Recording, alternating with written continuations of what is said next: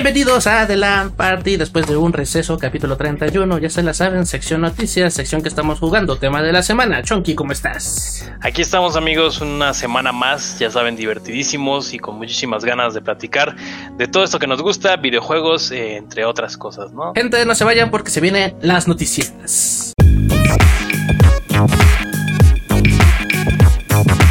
Y bueno gente, el nuevo tráiler de Deathloop pone fecha a la exclusividad con PlayStation 5 en consolas. No es la primera vez que se menciona la exclusividad de este título para la PlayStation, pues se decía que era temporal, pero el tráiler lo deja ya claro. Justo al final podemos ver un cartel en el que nos dice que es exclusivo para la consola de Sony, al menos hasta el 14 de septiembre de 2022, que es exactamente un año desde el momento en que este juego se estrene. Pues sí, ¿Qué has escuchado ahí- de eso? Se ve bueno, la verdad es que es un juego de Arcane Studios, eh, los que hicieron Dishonored, Dishonored 1 y Dishonored 2, este eh, estudio hasta cierto punto bastante talentoso, eh, yo creo que traen bastante ADN, ¿no? De, de buenos juegos y bueno, como lo, como lo sabemos eh, pues anteriormente, eh, recién, recién compraditos, recién adquiridos por Microsoft, ¿no? en, en general Bethesda, pues. Ujú. Em, hasta donde yo tengo entendido es un juego como de repetición en donde cada vez que mueres, por eso se llama Deathloop, estás encerrado en un loop infinito de muertes, en donde tienes que eh, deshacerte de como digamos jefes, ¿no? Ujú. y, y- y tendrás varias oportunidades de hacerlo una vez que estés muriendo y reviviendo. Em, pero bueno, eh, a, a lo que voy con todo esto es que creo que es un juego que se está esperando mucho, eh, definitivamente un juego eh, que le va a dar hasta cierto punto un, un muy buen punch a, a- a la parte de Bethesda. Sin embargo, eh, pues bueno, las malas noticias están en eso, ¿no? En el hecho de que, bueno, Bethesda fue adquirido, como sabemos, hace algunos ya, hace ya algunos meses por Xbox. Y pues bueno, Xbox hasta cierto punto ya les puso un freno y les dijo, Claro. Épale, tranquilos, chavos, tranquilos, porque este juego sí va a ser exclusivo, iba a ser exclusivo para, para PlayStation 5, pero con este tráiler, pues al menos se demuestra que eh, al parecer esa exclusividad va a ser de un año. No sé tú, Bati, que has escuchado como tal del, del juego, ¿qué, qué opinas de, este, de esta noticia? Eh, del juego realmente no, no tengo muchos comentarios. He visto como dos, tres trailers donde combinan un poco de cinemática con gameplay, que todos sabemos que eso puede ser engañoso. Yo me puedo este, acotar a decir que solamente estamos viendo un shooter más hasta tenerlo nosotros en nuestras manos para poder probarlo. La dinámica que tienen acá, pues es como dice su título, es este un loop constante cuando mueres y revives, mueres y revives. Que al final, este, yo no termino de entender el concepto porque para mí eso ya sucede o ha sucedido en cualquier juego, que es el famoso respawn, mueres y revives. Entonces, la novedad, sinceramente, a mí todavía no me queda claro. En cuanto al tema de, de la exclusividad, pues yo siento, ah, míralo papá, como todo fan. este, la exclusividad yo creo que vino a caer a medida que, digo, digamos, yo siento que quedó como a media negociación con Xbox. O sea, como que no tuvieron otra, bueno, sí, se las damos porque ya lo habíamos firmado, pero entonces yo creo que Microsoft vino a decirles, sí, chavo, pero esto ya no es tuyo. Así que es un pequeño recordatorio, un pequeño golpe a la mesa recordándole a Sony que cada vez va a ser más difícil este, ser el rey de las exclusivas. Así que este yo prefiero esperar a que el juego se estrene, por lo menos ver un gameplay, pero 100% gameplay sin cinemáticas, y ya después dar una opinión porque así, sinceramente, sin demeritar, nada más es como mi opinión objetiva es es otro shooter, entonces quisiera entender más este este sistema que nos quieren vender, que es el constante loop. No, y está claro, yo creo que aquí también una de las claves, Bati, es el hecho de que está súper claro el que Xbox no es tan amistoso, ¿no? Porque recordemos que ellos siempre estaban, mientras no tenían exclusivas, ellos, no, las exclusivas no sirven, no, eso no, lo, eso no hace una Sí, sí, sí. consola. Y ahorita hasta ya están quitando exclusivas de PlayStation Eh, 4. ya le caray. andan metiendo el piecito, ¿no? Así como de hora. Sí, sí, sí. Pero bueno, al final, lo, lo que siempre decimos, ¿no? Eh, Mientras llegue a más, este, más consolas y gente que lo pueda jugar, este, eso de la guerra de consolas, digamos que ya está un poquito, este, Ya, está- desgastado, está ya, ya está un obsoleto, poquito ya. pasado de, de moda. Sí. Eso, de- dejémoslo para el Sega y, y- y para Sega con su Sonic y Mario con su Nintendo en, allá en los noventas, ¿no? Uf, sí, por supuesto. Pero sí, así es. Bueno, pero bueno, la, la- la siguiente nota, Bati, es eh, con respecto a... Ay, güey, creo que sí, sí, estoy en la correcta, ok. Eh, Ghostwire Tokyo eh, para PC y PlayStation 5 este, retrasa su lanzamiento. Lo nuevo del creador de Resident Evil llegará a comienzos de 2022. sí, 2022. Tango Gameworks, los responsables del proyecto, indica que quieren entregar a los jugadores la aventura lo antes posible, pero también que están trabajando duro en ofrecer una inolvidable y particular visión de Tokio. También dicen que han estado centrados en proteger la salud de los trabajadores del estudio debido a la situación actual eh, mundial o bueno, sanitaria, ¿no? Eh, recordemos que este juego, Bati, es un juego que también está siendo muy esperado. Lo vimos, si no mal recuerdo, en un otra vez se me olvidó el PlayStation State of Play. State of Play, esa madre, te lo digo, nunca me puedo acordar. Pero bueno, este eh, lo vimos, si no mal recuerdo, en un State of Play y es un juego que se ve bastante de terror psicológico y como decimos, es, es de los este, creadores de Resident Evil, por lo que creo que podemos esperar un gran, gran juego, ¿no? Desafortunadamente, y, yo creo que esto ya no será tanta noticia en los, en los próximos este, meses, eh, o más bien al menos para este año, es que, bueno, pues definitivamente los, los retrasos están ahí y ya sabemos, ya, ya está es este como ya chole, ¿no? El, el hecho de que todo el mundo quiere retrasar, o más bien todo el mundo está retrasando todo tipo de productos gracias a la, pandemia. Entonces, este, pero bueno, al final creo que siempre es bueno decirlo, ¿no? Eh, siempre regresar al, al buen este uh, Shigeru Miyamoto, ¿no? Que un, juego retrasado este eh, siempre será malo. Más bien, un juego apresurado siempre será, malo, pero un juego retrasado eventualmente será bueno, ¿no? Entonces, eh, pues bueno, esperemos, yo creo que aquí lo importante es el, es el hecho de que pues es un juego que es de los creadores de Resident Evil, el original, y definitivamente creo que podemos esperar un juego muy bien en cuestión de terror. Pues sí, la verdad es que, digo, lo que me encanta de estas notas es que en la edición le puedo poner a la gente el trailer de lo que estamos viendo y hablando. Y trae un trae una onda ahí como psicológica con poderes, pero más que nada yo yo le encuentro unas referencias tipo Slenderman, tipo este Silent Hill, o sea, como que trae muchas muchos elementos de la cultura este actual que podrían estar bien aprovechadas. Es un juego en primera persona que al final este no entiendo esta parte, esta, esta dinámica de, los poderes adquiridos. Ya sabrán cómo contárnoslos, pero o sea, tiene, tiene cosas pues muy, muy clásicas de un, del, pues, del mercado japonés.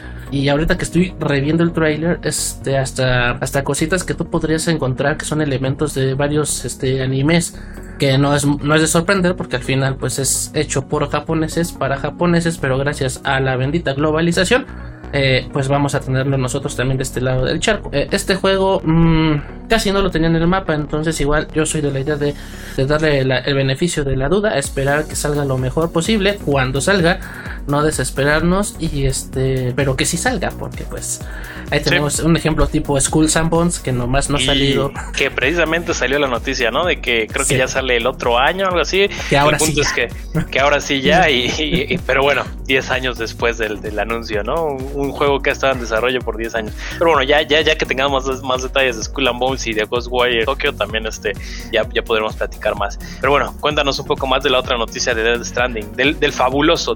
Bueno, es que se revelaron los detalles del Dead Stranding Director's Cut una mejor sensación de efectos ambientales gracias a la vibración áptica del DualSense. Por favor, que aprovechen ese mando con el audio 3D o tiempos de carga ultra rápidos. Que hay, en mi experiencia, sí son ultra rápidos, pero no desaparece por completo un tiempo de carga, ¿eh? algo así el combate a cuerpo a cuerpo que va a estar más es que va a estar refinado, nuevas armas, gadgets o misiones, básicamente un poquito de más contenido para que valga la pena tener el juego. Sin olvidar otros estrafalarios extras como carreras de coches, actualizar a todo el contenido Director Scott con un precio de 10 euros, que, en, que a precio de euro, ahorita como anda el euro, como unos 25 pesos, más o menos 250 pesos la actualización, más o menos, acuérdense que hay que subirle impuestos. Eh, y si tienes este, este, y si no lo tienes, eh, la versión estándar va a costar alrededor de lo que son 50 euros o 49.95. Ya no entiendo, no entiendo estos, este, españoles y norteamericanos que todos con centavos, ¿no? ¿Por qué no redondear? Pero bueno. Sí, pues sí. este, y mientras la versión deluxe, este va a costar alrededor de 60 euros, gente. Que más o menos, ahorita saco la famosísima calculadora, 60 por tus 25, unos 1500 pesos más impuestos. Échale que unos dos mil pesos. Eso andan costando las deluxe aquí en México, ¿no? exactamente, más o menos. Esta yo creo que es una noticia un poco agridulce, eh, Bati, no sé tú qué, qué opinas, pero creo yo, digo, viendo el tráiler que, que, revelaron, eh, la gran mayoría de las, de las este, eh, mejoras son sobre armas. Cosas que, ay, no sé hasta qué punto, al menos Dead Standing, yo considero que es un muy mal shooter. Es muy, muy, es un muy mal juego de disparos. Al es que aparte ese tipo de contenido lo metes con un DLC, ¿no? con un Exactamente. Sí, sí, sí, exactamente. Entonces, uh, no sé, esperar que, que, sea aún más bélico, aún, porque también tienes hasta un, vas a tener acceso a un, a un este, como eh, Fire Range, ¿no? Como una, una hay un entrenamiento para, para disparar. Mm. Y, de verdad que eh, Dead Standing yo creo que es lo que menos hace bien, eh, eh, el hecho de, los, este, de, los disparos, del shooter. Ajá. También hablan sobre carreras de vehículos, muy a la gran turismo y no sé qué. Y yo creo que la cosa más rota del juego es precisamente la física de, los, de, los, de los vehículos. Entonces, es como, ah, me estás dando cosas que obviamente van a mejorar un poco la experiencia, pero no van a quedar, más bien se van a quedar hasta ahí, ¿no? Tal vez lo que sí llama un poco la atención es, que eh, el añadido de nuevas misiones, ¿no? Eso yo creo que chance sí, sí, sí, sí podría llamar un poquito más la atención y lo que ya sabemos de la parte del Director Scott, que seguramente va a traer cinemáticas que no vimos en el juego, ¿no? Eh, pero bueno, eh, espero y sea bien, bien, bien, este, bien optimizado este rollo del ray tracing que no en el tráiler no vi nada que dijera de ray tracing hasta donde yo recuerdo. Estoy asumiendo que va a traer ray tracing, pues es una es un upgrade a, un juego es, el Dead Stranding de esta nueva generación. Este y una de las cosas que más se jacta la nueva generación es precisamente el ray tracing. Eh, pero no lo sé, es creo que un sabor ahí un poco de dulce.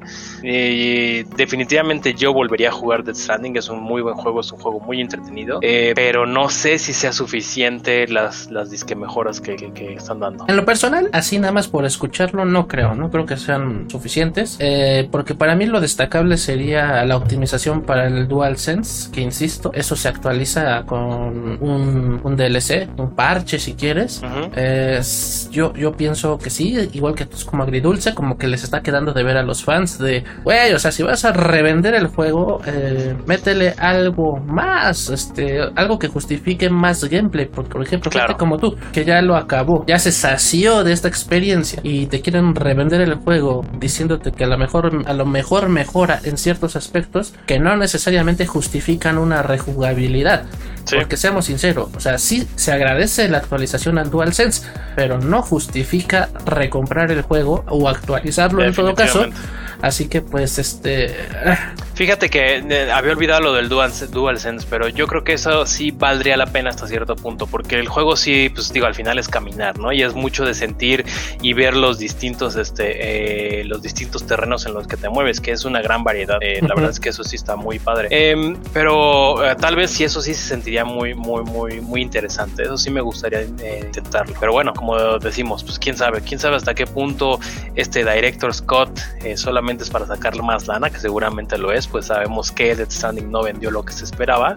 Eh, pero bueno, esperemos, esperemos al menos este, el, upgrade de 10 dólares al menos valga poquito la, pena, ¿no? 10 dólares, 10 euros. Ahora sí. Uh, Aviéntatela. La buena, ¿eh? Esta yo creo que es la de la semana, Bati. sí.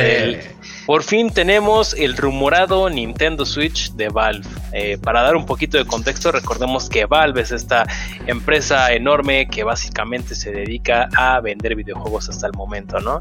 También han hecho videojuegos muy famosos, muy aclamados por la crítica como este Half-Life, eh, pero yo creo que ahorita su gran poderío, su gran, este, sí, su gran poderío es precisamente que ellos son los dueños de eh, la tienda de Steam, tienen básicamente todos los juegos. Y como ya habíamos estado platicando anteriormente, pues esta estaba rumorando que ellos estaban trabajando en una portátil y, eh, y que en algún momento de este año se, estaría revelando.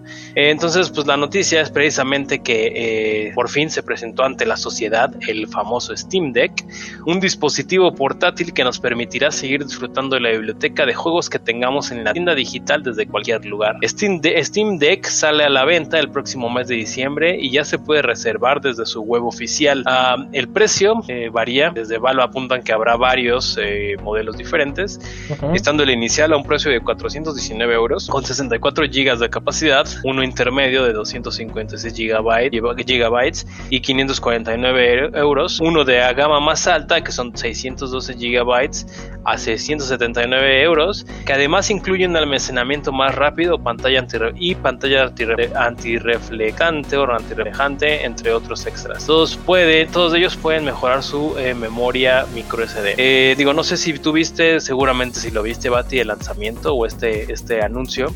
Y a primeras, al menos para mí, me parece que es una cosa enorme. O sea, si de por sí el, el Switch hasta cierto punto de repente se puede sentir un poco grande, esa madre eh, vi que era como el 30 o el 40% más grande que, que, una Nintendo Switch, normal. Entonces, uh, un poco arriesgado creo que el movimiento, definitivamente todo el mundo va a querer ir porque eh, vale la pena eh, destacar que podrás jugar cualquier eh, juego que esté en tu biblioteca Steam, es decir, Dead Stranding, Control, este, cualquier juego de, alt, de gama alta que, que, que, estemos viendo ahorita en computadora lo vas a poder correr de manera portátil, ¿no?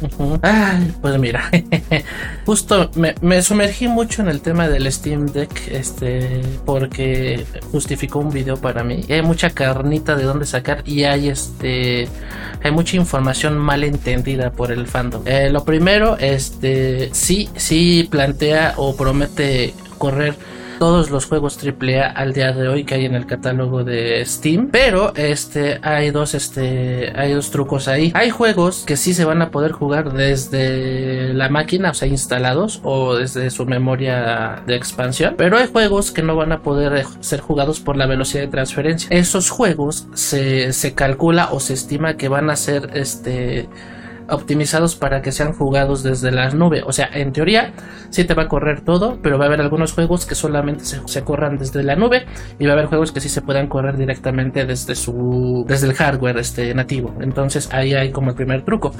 El otro super este super rumor que se desató sobre esta madre es que le ibas a poder instalar este Windows 10. Que no, no mames, no. Este, desde las este, especificaciones de la página de, de Steam, es un, es un sistema operativo base Linux, pero no es Linux, es uno que ellos desarrollaron específicamente para, para este aparato. Pero si tú lo conectas a un monitor, eh, puedes usarlo como un escritorio, o sea, como una PC. Que ahí viene lo interesante para mí o la perspectiva que muchos están olvidando. Eh, aquí estoy viendo el costo en dólares de la versión más mamalona es de 649. Son 13 mil pesos mexicanos, más o menos, sin impuestos. Y básicamente mi forma de verlo es que nos están ofreciendo una, computadora de gama media, una PC gamer de gama media, que va a poder correr hasta ahorita, es lo que prometen, todos los juegos AAA. Para mí es una opción muy chingona para quienes no se pueden costear una computadora este, de 20 mil pesos, de 30 mil pesos, porque eso es lo que cuestan las de gama alta y de ahí, puta, los precios se disparan mamalonamente. Em, lo que promete es abrumador, pero es posible y, tiene buenas, este, digamos, se le cree a la gente de Steam por toda la reputación que traen gracias al soporte que le han dado a los este a los usuarios principalmente a los este jugadores de PC el tema acá es ver cómo se desempeña cómo tenerlo en nuestras manos y de verdad corra como corra. Porque hasta donde yo pude ver las especificaciones del aparatito te puede correr a, 60 fotogramas por segundo. Está preparada para eso pero falta que optimicen los juegos. Y por mucho que digan aquí en su página oficial es que no hay necesidad que lo optimicen no sí lo van a tener que adaptar. A huevo que sí. Nada más que eh, los de Steam están siendo amables con los desarrolladores para facilitarles el, o sea, emular, básicamente están emulando un sistema operativo de una PC en una portátil, pero no es el Windows 10 que algunos andan ahí diciendo que, que lo vas a poder instalar, digo. Habrá quien lo pueda hacer, pero hackeando seguramente. Y este, de ahí en fuera, híjole, eh, me parece brutal el asunto. Eh, es un, es un, es una opción, yo creo que es la primera vez en la historia de los PC gamers que tienen una opción portátil. Y en el caso específico de Nintendo, la neta no siento que deberían temer porque al final del día quien consuma Nintendo es porque quiere las exclusivas de Nintendo. Sí, es, creo que creo que es un este público totalmente distinto. Ajá, o sea, al final sí va a ser la, la, máquina más potente del momento eh, portátil, pero Pero eh, no vas a ver a Mario en esto, no vas a ver este eh, todo el repertorio de Kirby, no, o sea, no. Y, y, la gente de Nintendo eso es lo que busca, o sea, no, no, tampoco hay unos ahí fatalistas que le declaran la muerte a Nintendo Switch como si de veras. No, o sea, no, no, no, vamos tan lejos. Eso sí, este tiene, tiene muchas amenidades con la gente, con las, así con las distintas formas de juego. La pantalla va a ser táctil, tiene los trackpads. Para quien no sepa qué es un trackpad, haga de cuenta que es este lo mismo que el mousepad de una laptop, pero para los dedos, para sustituir los sticks. Aparte tienes, tienes los sticks, tienes botones en, en las, ¿cómo se llama? En las agarraderas, tiene botones hasta abajo y tiene este arriba otros cuatro botones. O sea, esa madre trae botones para todos los juegos. Entonces, este está. Y, creo, no sé tú cómo lo veas ergonómicamente, Bati, pero si de por sí el, el Nintendo Switch de repente se te engarrota en las manos. Esa madre está todo junto, tiene miles de botones por todas partes. Eh, cabe destacar, yo creo que es un poquito como la evolución de este control que ya tenía Valve, ¿no? Bueno, Steam, el Steam Controller, que precisamente en vez de joysticks traía estos trackpads este, que simulan mucho, sí, simulan lo que es un, lo que es un este, eh, mouse de computadora, ¿no?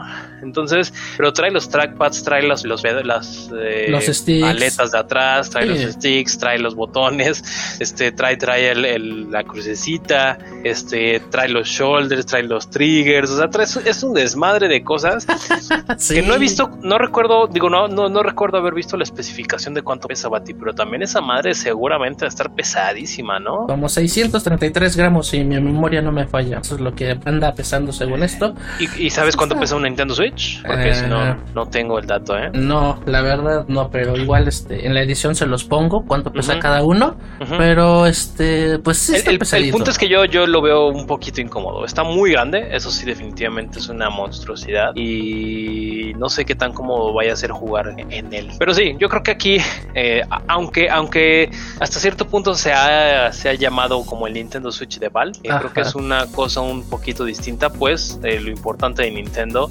Nintendo vende hardware por su software, ¿no? Por sus juegos. Y pues mientras no tengas juegos de Nintendo en este Val, pues yo creo que va a estar difícil que vendas, o más bien que, la gente que quiere Nintendo, pues lo compre. Sí, o sea, que cambie una por otra, pero... Sí, este, claro. No, mira, sí que está. La, la consola de Steam, aproximadamente 669 gramos. Y de acuerdo a internet, una Nintendo Switch eh, te pesa 326, o sea, casi la El mitad. doble.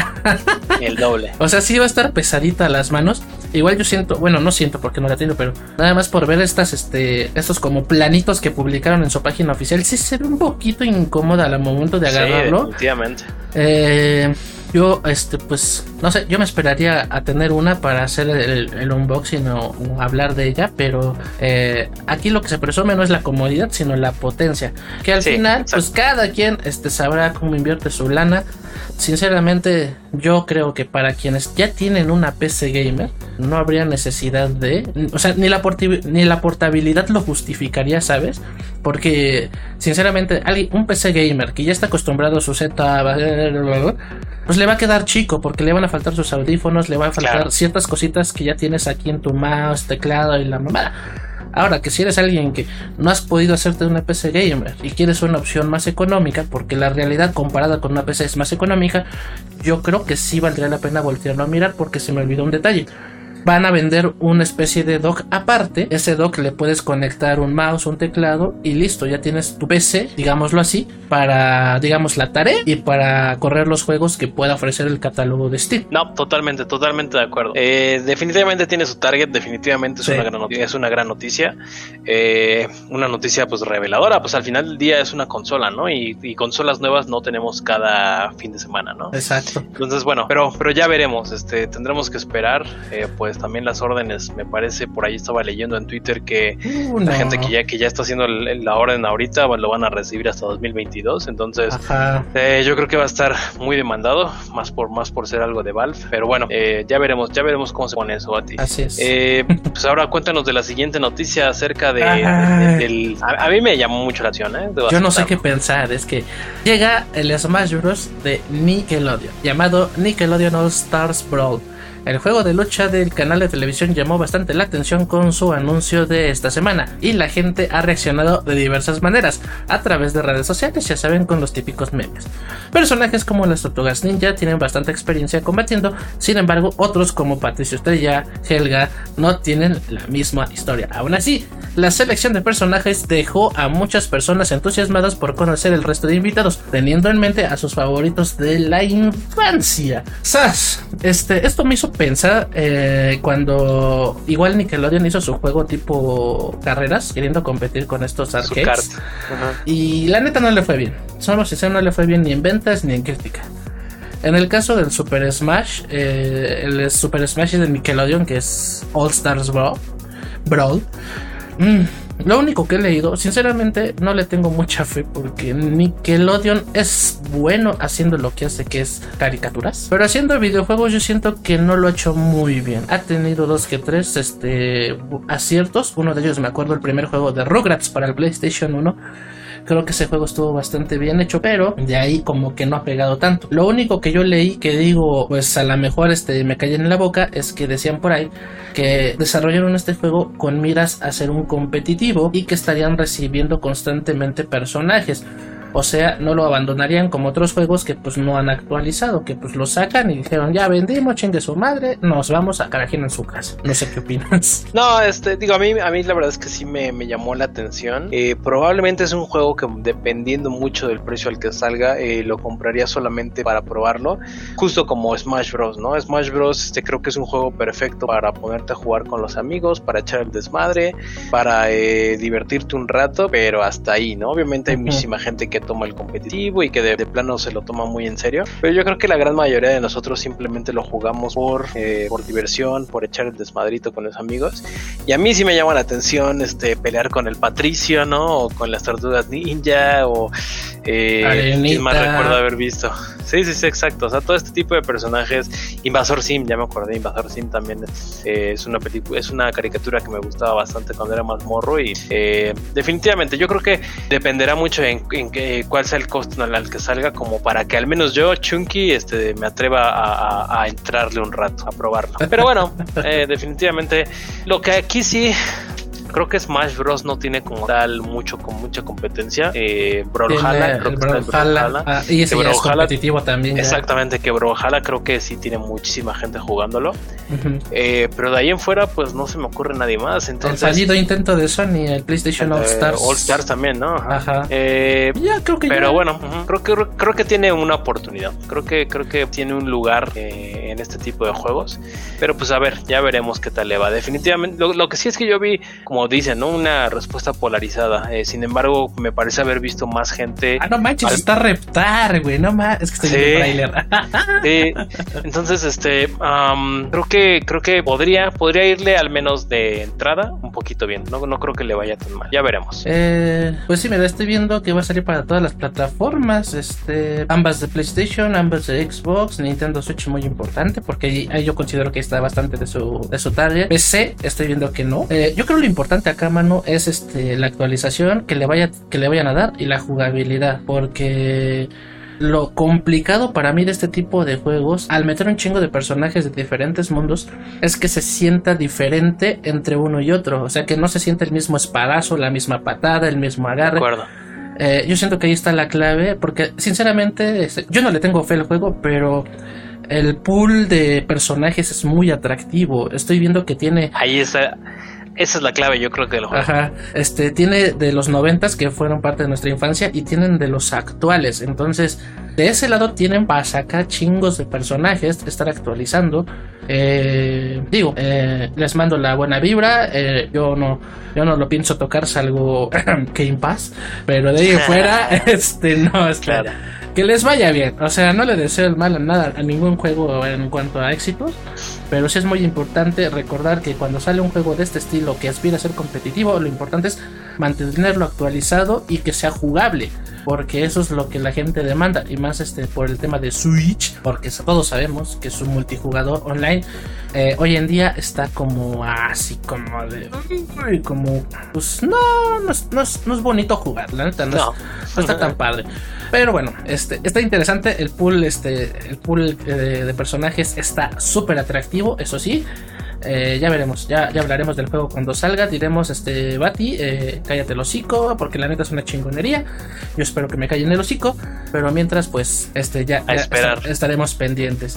Y ya para cerrar este, la sección de noticias Chonky, dinos, ¿qué nos cuentas con la última nota? Eh, pues bueno, es, es, sobre el dinero y estas cosas este, valiosas que últimamente se han estado tomando muchísima fuerza.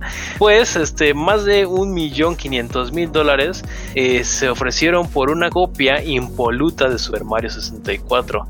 El nuevo juego ah, se convirtió ahora en el nuevo juego más caro de la historia, pues se dieron 1.560.000 dólares, uh, más más de millón y medio que, una copia del juego en su caja original, eh, sellada y en perfecto estado, con una valoración A más más por parte de los tasadores, lo cual la convirtió en el juego, pues actualmente que, más, que más dinero, digamos, ha recaudado o el, dinero, el, videojuego más caro que se ha dado en este tipo de subastas.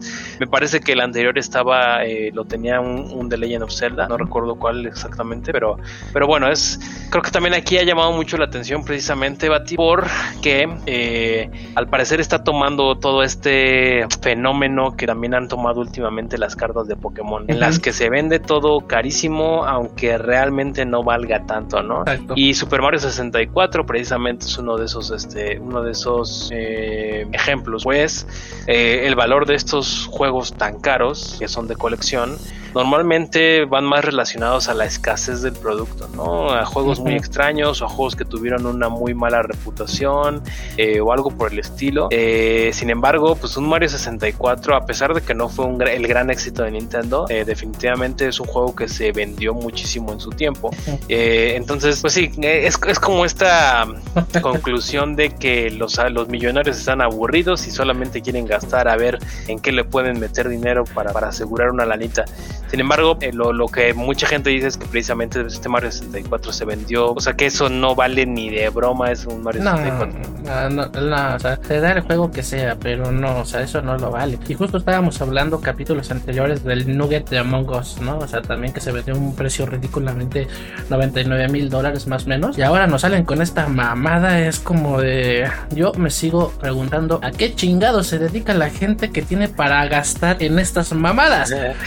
es, como un, es como un meme que había visto hace poco con este rollo de que Jeff Bezos, el de Amazon, el dueño de Amazon, se fue al espacio. Este, y el güey también de Virgin Atlantic, no, no me acuerdo cómo se llama el de Virgin Atlantic, pero bueno, que se fueron al espacio y un meme que decía eh, poder salvar la, pobreza, la hambruna mundial con el dinero del, del, espacio o irse al espacio. No, pues mejor me voy al espacio, ¿no? Entonces, mejor ese de un millón quinientos y no sé cuántos mil dólares este, deberían de haberse gastado al menos en darles una hamburguesa a cada niño pobre y, ya, ¿no? En vez de estarlo gastando en un videojuego, caray. Sí, la neta es que está cabrón, de verdad. Este, siempre estará ese interrogante en mí de cómo, güey, porque digo, o sea, no lo vale, o sea, no lo vale, no, no, no. Un fanático de los videojuegos lo dice, no lo vale, brother. Hay mejores cosas que hacer con tu varo. Pero volvemos a lo mismo. Estamos hablando de gente que seguramente ya lo hizo todo, están bien pinches aburridos y dijeron, ay, quiero llamar la atención. Voy a comprar algo súper caro e innecesario. Pero bueno, gente, hasta aquí la sección de noticias. No se nos vayan porque está su gustada sección de qué estamos jugando.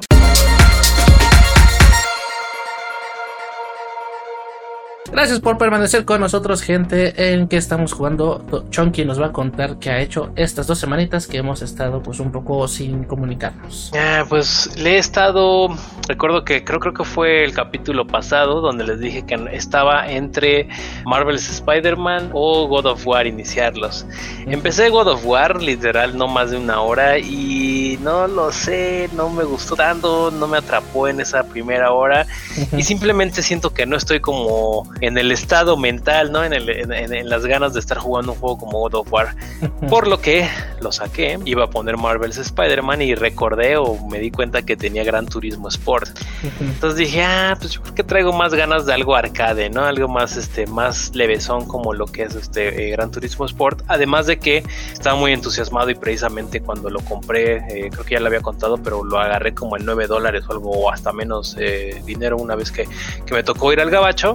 Este, y em, lo compré precisamente porque tenía la leyenda de que es compatible con PlayStation VR. Y como saben, pues bueno, mm. tengo un casco de, de realidad este, virtual de PlayStation. Y dije, bueno, pues lo voy a probar un rato y pues a ver qué tal, qué tal se siente. El punto es que ya estuve, estuve jugando un buen rato, me aventé gran parte del entrenamiento eh, básico e intermedio eh, y ya después le empecé a dar a las carreras y digo, es, es, es, una chulada ese juego, ¿no? Es definitivamente, lo dicen ahí, ¿no? El verdadero simulador de carreras de auto y yo creo que no hay otra forma de definirlo. De verdad es que en cuestión de cómo se manejan los carros, cómo se siente el sonido de cada uno es diferente, el modelo, el modelado de, de los carros también es increíble. Y una cosa que me llamó mucho la atención, Bati, es que probablemente en cuestión de cinemáticas y hasta cierto punto eh, gameplay, yo creo que es el juego que más chingón he visto en una PlayStation 4. Digo, cabe destacar que PlayStation 4 es una PlayStation 4 Pro, pero a lo que voy con mi, con mi comentario es que me impresiona bastante lo que estamos esperando con el nuevo Gran Turismo o el nuevo Forza Motor, Motorsport este, en las consolas de nueva generación, ¿no? Si acá en el PlayStation 4 Pro, PlayStation 4 con Gran Turismo Sport las cosas se ven estúpidamente bellas, de verdad que hay veces que dices, güey, es que no sé si estoy viendo una imagen real o, es el videojuego, ¿no? Eh, pero bueno, el punto es que también se ve, se ve chingoncísimo. Lo malo, aquí va, eh, ah. pues a pesar de que sí me, me, me, me, me enfrasqué en algunas carreras tratando de, de, sacar el oro, me llevé la muy mala decepción o la, la, la, gran decepción de que el PlayStation VR no es PlayStation VR. Eh, me parece, ni siquiera encontré eh, cuáles son, pero tengo entendido que no todas las carreras están optimizadas para el casco de, realidad virtual. Por lo que las carreras que yo jugué era simplemente como si tuviera una pantallota eh, enfrente. O sea, no, no me sentí en ningún momento inmerso en el juego. Pues no, no están optimizadas como tal todas. Tengo entendido que son algunas. ¿Cuáles? No las encontré. No las encontré.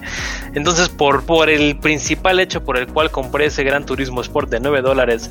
Eh, que era el PlayStation VR, pues en realidad no funciona como tal. Está pues, sí, exactamente, no funciona como tal y, y, pues ahora ya no sé ni qué hacer, ¿no? Lo que sí es que, digo, aunque no soy una persona, y lo he dicho en, capítulos anteriores, no soy una persona de este tipo de juego de carrera, solamente lo agarro por un ratito y en lo que me divierte y después lo dejo, sí me quedaron muchas ganas por, por, por el feeling que se siente de este simulador tan real del, del juego, sí me quedaron muchísimas ganas y la espinita de comprarme eh, todo el kit, el, volante, este, los pedales, todo eso, la verdad es que sí me metí un par de veces a Amazon así de a ver, en cuánto está, exactamente, a ver cuántas semanas me tendría que, ir a comer atún enlatado para comprarme esta madre.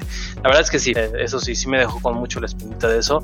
Eh, dudo que lo haga, pues como les digo, soy alguien que al menos en juego de carrera solamente lo agarro un ratito y ya, pero eh, pues este, un, juego muy, muy chingón. Seguramente a quienes gusten los carros, a quienes gusten las carreras, son personas que lo han, de disfrutar eternamente y tremendamente sin embargo, pues sí, lo malo es esa parte, ¿no? De que por la única razón que lo compré, que era el PlayStation VR, la compatibilidad con PlayStation VR, pues no es como tal tan profunda, ¿no? no, al menos no es con todas las carreras. ¿Tú a ti qué, qué, has estado jugando? Híjole, no, pues de, todo y de nada a la vez. Eh, comencé a jugar Ratchet and Clank, no sé si lo había mencionado el capítulo anterior. Me encontré con la sorpresa de que me enganchó tanto, tanto que sin pensarlo, o sea, con la intención, eh, estoy como a 30% de platinarlo. Ya lo acabé dos veces por puro pinche gusto. Wow. O sea, neta fue el pinche gusto. O sea, me metí a jugarlo, pum, pum, pum y había un arma específica el, que, estaba muy mamalona y, se me metió la espinita de bueno, es el arma mamalona, ahora, ahora la voy a perfeccionar y se me hizo fácil y ya cuando me di cuenta ya iba por la segunda vuelta del modo historia eh, con la partida normal más la partida este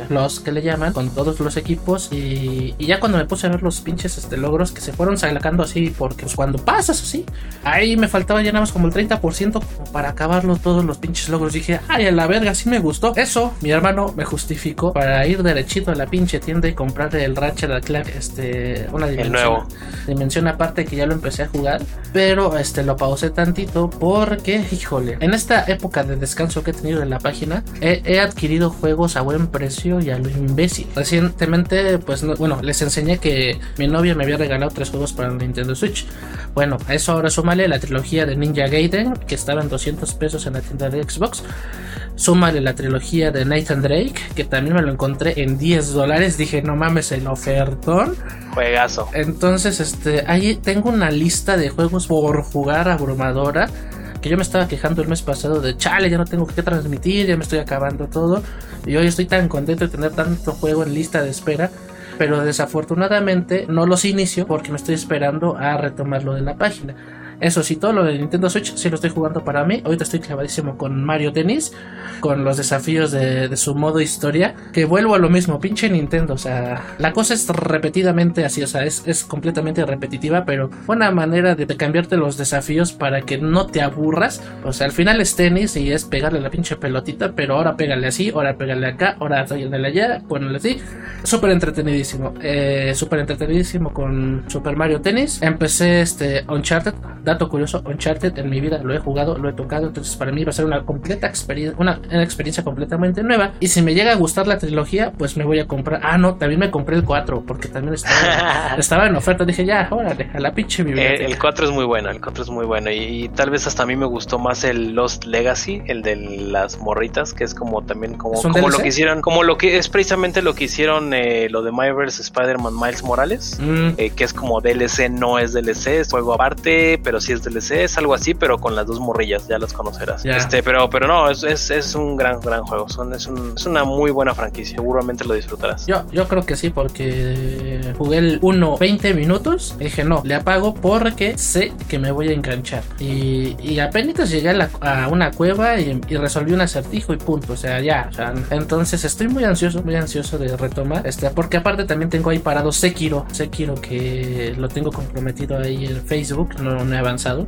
Así que pues tengo bastantes cosas que jugar. Ya iré avanzando, ya iré profundizando en qué, este, en qué juegos me estaré sumergiendo. Pero ahora sí que la sorpresa para mí fue Ratchet Clank, que me absorbió de una forma brutal. Así, siendo que fue del Play 4, fue del Play 4 el, primerito. Y pues este, dos veces me lo acabé. Y aparte lo voy a acabar una tercera cuando lo transmita, porque no lo he transmitido nada. Pero ahí sí, este, ahora sí, yo bien, bien don chingón según yo. Ahora sí lo voy a acabar en la dificultad más alta. Pero la trampa es que voy a tener todas las armas. A ya leveleadas. Sí, no, dije, no la voy a sufrir. No, no chingue su madre. O sea, voy a levelear todas las armaduras, todas las, este. Ah, no, en este no hay armaduras, es en el 2. Eh, todas las armas, lo voy a poner en todo lo difícil. Y esta arma que te digo es una mamada, o sea, es, es como una metralleta de misiles, así, es una grosería. Y pues se siente chido cuando, cuando eres casi intocable. Vas pasando y yo, órale, putos. Pero Definitivamente. ya iré, ya iré narrando esa parte, pero pues ahí está, ahí está lo que he jugado, lo que planeo jugar también. Excelente. pero bueno, vámonos al tema de la semana, gente. Es portabilidad, el futuro de los videojuegos. No se vayan. Chonky, chonky, portabilidad. Vamos por partes y explicamos a la comunidad qué es portabilidad en el mundo de los videojuegos. Pues es el hecho de que puedas llevar a cualquier lado tus juegos, ¿no? El hecho de que tengas eh, a la mano de literal al a la distancia de tu bolsillo eh, una consola. Eh, sabemos muy bien que este definitivamente ha sido un mercado muy recurrido en los últimos años, pues eh, más bien desde siempre, ¿no? Yo podría decir, siempre ha sido un, mercado súper recurrido, pues muchísima gente o muchas veces de nosotros este, no tenemos el tiempo para sentarnos y dedicar unas dos, tres horas a, jugar frente a una televisión, ¿no? Siempre nos, nos importa tratar de, de matar estos tiempos este, perdidos que podríamos tener tal vez yendo hacia el trabajo, esperando en el hospital, este, esperando a tu médico, esperando a la novia, ¿no? Cualquier tipo de cosas que tal vez este, pudieran surgir en esos momentos, yo creo que, eso es prácticamente la portabilidad.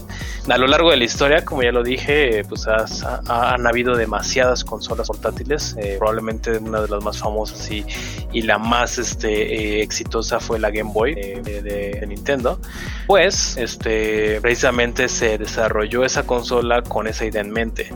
La persona, como ya, ya lo habíamos dicho anteriormente en los datos curiosos, em, eh, se le ocurrió a un, trabajador de Nintendo al ver a una persona estar jugando en el, metro de, Japón, estar jugando con su calculadora, ¿no? Que digo, para si ahorita para nosotros nos dices jugar con una calculadora es como, güey, bien chingados va a estar jugando con una calculadora, Ajá. pero bueno, el ocio era tanto y la, sí. y, y, la tecnología era tan atrasada que, bueno, en realidad la limitada, gente se podía divertir. Limitada, limitada exactamente.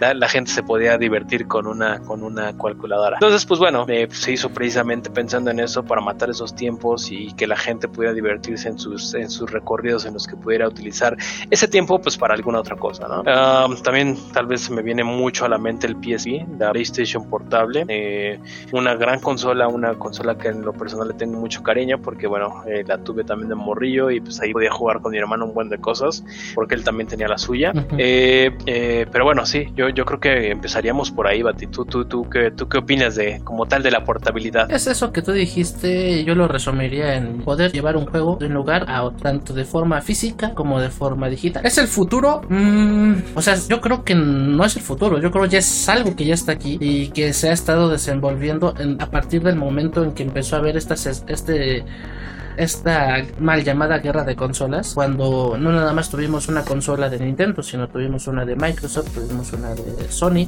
y otras este, alternativas. Con portabilidad digital yo me refiero a que cuando los, este, por eso se le llama portear un juego, porque adaptan un juego para una u otra consola, para que se vaya de un lugar a otro. Y la portabilidad física, como lo decía Chonky, pues es poder tomar tu aparatito y donde estés poder jugar. Esto ya sea antes de la Switch, pues como ya dijiste, era, eran los Game Boys, el PSP, el PS Vita. Hoy en día ya un smartphone ya funciona como ya funciona así gracias a los avances de tecnología y portabilidad. Caso muy sonado Fortnite que si tú tienes tu cuenta en tu consola o en tu PC, te la puedes vincular en tu teléfono y en la casa de los abuelos, en la casa de los tíos, puedes tener las mismas partidas con tu mismo usuario. Eh, insisto, no es el futuro porque es algo que ya estamos viviendo y está tan interiorizado que al, a veces no lo notamos, pero uh -huh. sí creo que va a ser ya una constante obligada para los desarrolladores. Definitivamente. Porque si quieren vender, pues tienen que llevarlo a la mayor cantidad de gente posible. Y volvemos uh -huh. a lo mismo. Este, el pinche Game Pass es algo que ha eh, ha reforzado ese concepto. Entre a más gente le hagas llegar o le facilites un videojuego a las personas, es más fácil que sea negocio para la gente que lo hizo. Claro. ¿Por qué? Porque lo enganchas y con las microtransacciones, pues ya este, incluso hay gente que ya le invierte un monto mensual de sus ingresos a sus juegos. O sea, ya lo destina. Sí, ya lo, ya lo tienen, ya lo tienen considerado. En México lo llamamos coloquialmente rentita. Entonces, entre más gente tenga o se le acerque un videojuego gracias a la portabilidad, mayor hay posibilidad de, que este juego sea rentable. Entonces yo no creo que sea el futuro, yo creo que ya es una norma y que se tiene que convertir en una regla a nivel negocio y también este para nosotros los gamers que tengamos estas opciones. ¿Por qué? Porque al final no nos podemos llevar la PlayStation, no nos podríamos llevar la Xbox. Eh, a lo mejor los que tienen Switch, pues quisiéramos jugar otras cosas, como por ejemplo en su momento que iba a haber una alianza Game Pass Nintendo, que,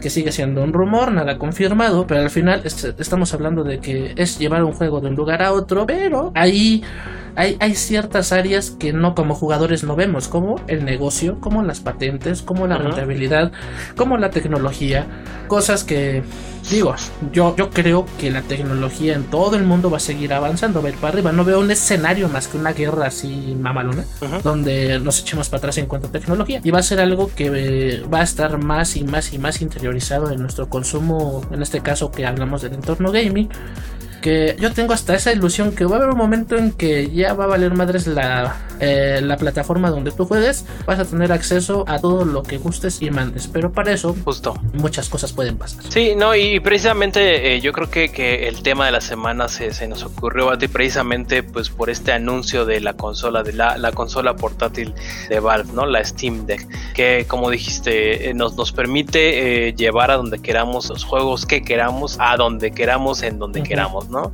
Entonces, este, como, como, como tú dijiste, yo creo que en los últimos años precisamente, yo creo que una gran parte que ha hecho crecer este mundo de la parte portátil, de la parte móvil, ha sido sin duda la, la, la industria de los smartphones, porque ya podemos jugar juegos este, que han salido en consolas en, desde nuestro smartphone, ¿no? Se me ocurre juegos más, tal vez más sencillos como Limbo, tal vez juegos más sencillos como eh, en los que hicieron en Journey, no me acuerdo cómo se llama este juego que salió solamente para, para eh, Apple, pero bueno, también este... Genshin Impact. Genshin Impact también ese, que gran parte, yo creo que la gran mayoría de su, de su mercado precisamente debe estar en, en móviles, ¿no? Entonces, como tú dices, más allá de decir que es el futuro, yo creo que definitivamente ya es algo que estamos viviendo. Sin embargo, yo creo que aquí lo que sí realmente es el futuro es el, esta, esta idea o ese, esta cultura que está tratando de, empujar Microsoft, ¿no? El hecho de lo que ellos han dicho como el eh, eh, Play Anywhere, ¿no? Play Anywhere donde tú quieras, donde tú quieras. Si tú quieres jugar mis juegos en tu computadora, adelante. Si tú quieres jugar mis juegos en tu móvil, adelante. Si tú ah. quieres jugar tus juegos en, en tu consola portátil, adelante. Si los quieres jugar en tu sala, adelante. Donde tú quieras, yo creo que ese es realmente el futuro y a donde se estará moviendo precisamente este, este lado de, la vida portátil de las consolas.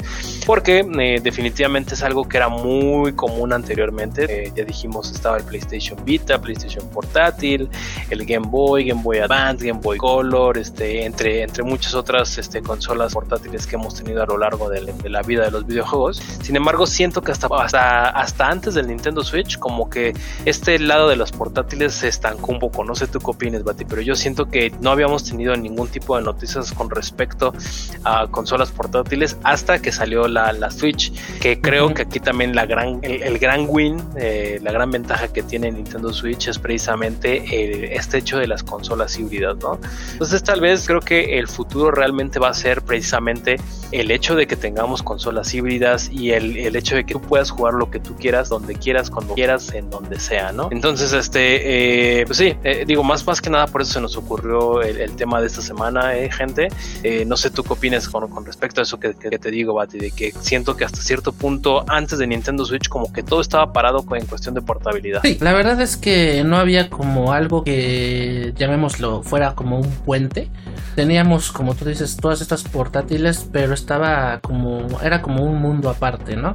¿Por qué? Porque la tecnología en ese entonces, un juego de Nintendo DS, que era lo más actual de Nintendo, hasta ese entonces en cuanto a portátiles, pues no le llegaban a lo que hace una Nintendo Switch ahorita. Entonces al final del día el desarrollo de juegos era de un lado y del otro. Estaba de alguna manera partido. Entonces sí, sí creo que la, Switch vino a innovar un chingo este, de la mano de Nintendo y a pues sí, a, forjar ese puente donde ya puedes traerte estos juegos llamémoslo pesados que en, este mundo se les puede conocer como AAA para llevártelos a donde tú quieras. Y de ahí salieron estas ideas del juego en la nube y este como cosas como Stadia como Luna que al final del día son buenos intentos y, lo, perdón lo digo así son intentos porque no han funcionado al 100% y, y eso está comprobado con gente que es de Europa. ¿por qué digo Europa? Porque allá tienen un internet bastante decente, tienen acceso a, una infraestructura que les permitiría hacer eso, pero pues el desarrollo aún no llega a un nivel donde sea tan, tan amable como cuando juegas en tu consola de sobremesa y eso es algo que viene a ser una, una portátil como Nintendo Switch ahora la Steam Deck, que al final del día pues este acercan los videojuegos un poquito más a la gente, que igual aquí la limitante pues viene a ser un poco la, la parte económica, pero en cuanto a tecnología pues ya estamos este avanzando bastante bien, que yo siento que ya se está cerrando la brecha, porque de alguna manera la gente de PC ya no está tan sesgada, ya tiene una opción más donde este puedan este no sé, se me ocurre en una en, está no sé, en casa de la chingada el güey, quiere jugar algo, tiene su Steam Deck y gracias al crossplay de algunos juegos, pues se conecta con sus amigos. O sea, ya no están esas limitantes que antes era de, es que me tengo que llevar mi consola, me tengo que llevar esto, no, ya hay como otras opciones. Y está chido. Yo digo que está en pañales este concepto de, de las híbridas, porque pues son las primeras que estamos viendo, no están mal hechas, solo que pues imagínense, así están ahorita, que son los primeros, este, los primeros de su tipo. Más adelante no sé qué más cosas podrían este, entregarnos la gente que se dedica a desarrollar tecnología Y en tema de portabilidad, pues siento que se acerca mucho, mucho a, que pues ya no haya limitación este, en cuanto a tecnología, de que cada quien juegue donde se le dé su rechingada gana. Las otras limitaciones que son las legales, propiedad, eso ya es otro pedo, no tiene nada que ver con la portabilidad porque al final todo es dinero, dinero, pero pues sí, o sea, es muy importante, es una, es una, eh, uno que es fanático de la tecnología y de estos y de los videojuegos, hasta cierto punto podemos decir que es como una bendición en esta época donde, bueno, es que también nos tocó la época de, donde estábamos súper limitados y que ahora tenemos mucho, este, pues se aprecia, se aprecia ese avance tecnológico al pasar de los años, gente. Sí, sí, estoy de acuerdo. Entonces digo, creo que aquí nada más sería como pues, parte de concluir el hecho de que eh, probablemente eh, el que sean portátiles o la portabilidad no es precisamente el futuro, sino más bien eh, lo, lo podríamos resumir más a que el verdadero futuro, Bati, es el hecho de que podamos jugar lo que queramos, cuando queramos, en donde queramos, ¿no? Sí, totalmente de acuerdo. Esa es, una meta que yo esperaría se, se estén fijando y yo solo puedo decir, espero vivir lo suficiente para verlo porque pues al final del día eh, pues yo sí soy muy apasionado del gaming y me encanta ver cosas cuando se revoluciona el mercado, se revoluciona la forma de hacer las cosas. Me encantaría eh, poder ver que me alcance la vida para eso. Estoy de acuerdo, totalmente de acuerdo. Pero bueno, hay que nos dejen este, en los comentarios, nos, nos contacten en nuestras redes, ya saben, eh, cualquier opinión que tengan con respecto a la semana, al tema de la semana, amigos. Pero bueno, por el momento, vámonos a la siguiente sección, Bati. Venga, es la sección de Muy Gamer.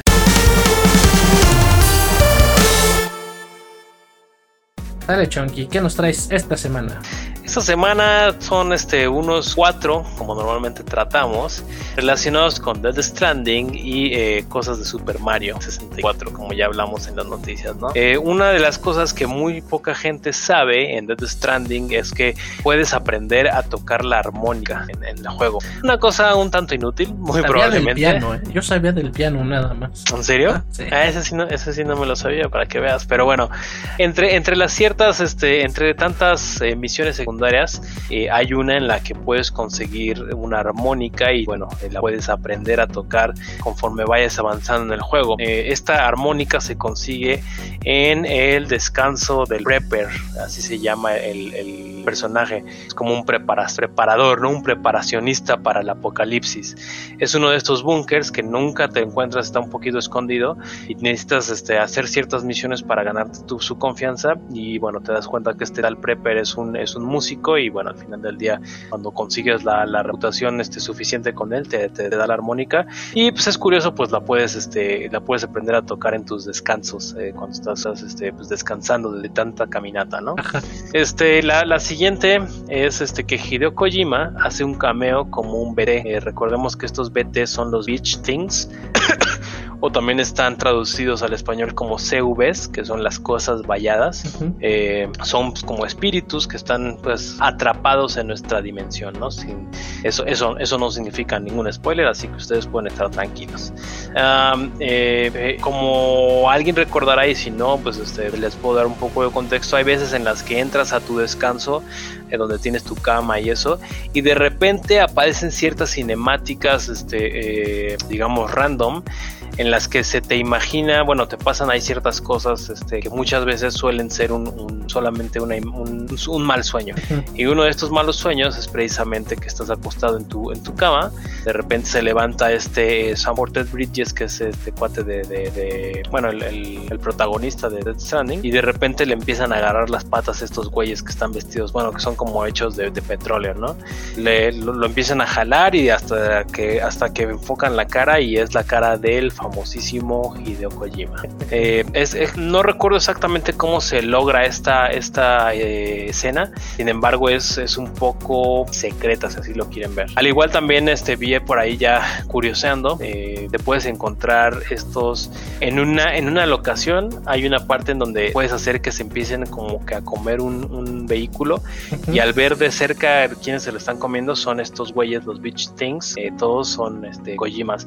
Además de que, bueno, estos Beach Rich Things son este eh, como de petróleo negro, petróleo pues, y estos especialmente creo que son dorados o plateados, no recuerdo. Entonces también ahí, ya saben, Hideo Kojima, ya saben cómo es de, de, creativo. exactamente. Siempre e, él, no iba a perder la oportunidad de meterse en su juego, ¿verdad? A pesar de que en todos lados dice que creado y dirigido por Hideo Kojima.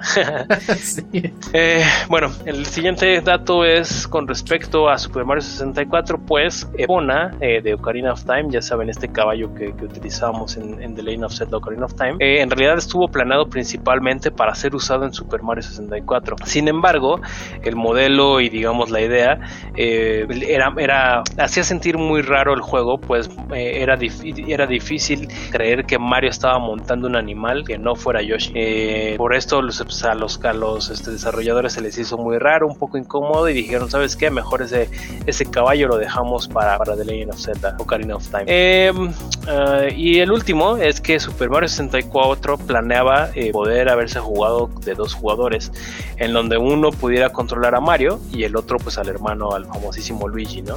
Sin embargo, por cuestiones técnicas, eh, ellos pensaban que esto se pudiera hacer con una pantalla dividida y pues bueno, seamos el Nintendo 64, a pesar de que en esos momentos era un, tenía un hardware muy avanzado, pues este, para tal vez para ese tipo de tareas no lo era tanto, ¿no? Entonces, bueno, le metía muchísimo ruido, muchísimo trabajo a los desarrolladores, por lo que dejaron dejarlo eh, eh, a un lado. Pero también aquí está, este es como un doble dato, ¿no? Pues eh, no sé si recuerdan en una parte del, del, castillo había en el centro una, una fuente en donde era una estrella y se podía ver a penitas ahí una leyenda en esa estrella como si fuera una tumba. este, este problema no se llegaba a ver exactamente pues por la resolución la resolución de las texturas solamente medio se puede ver.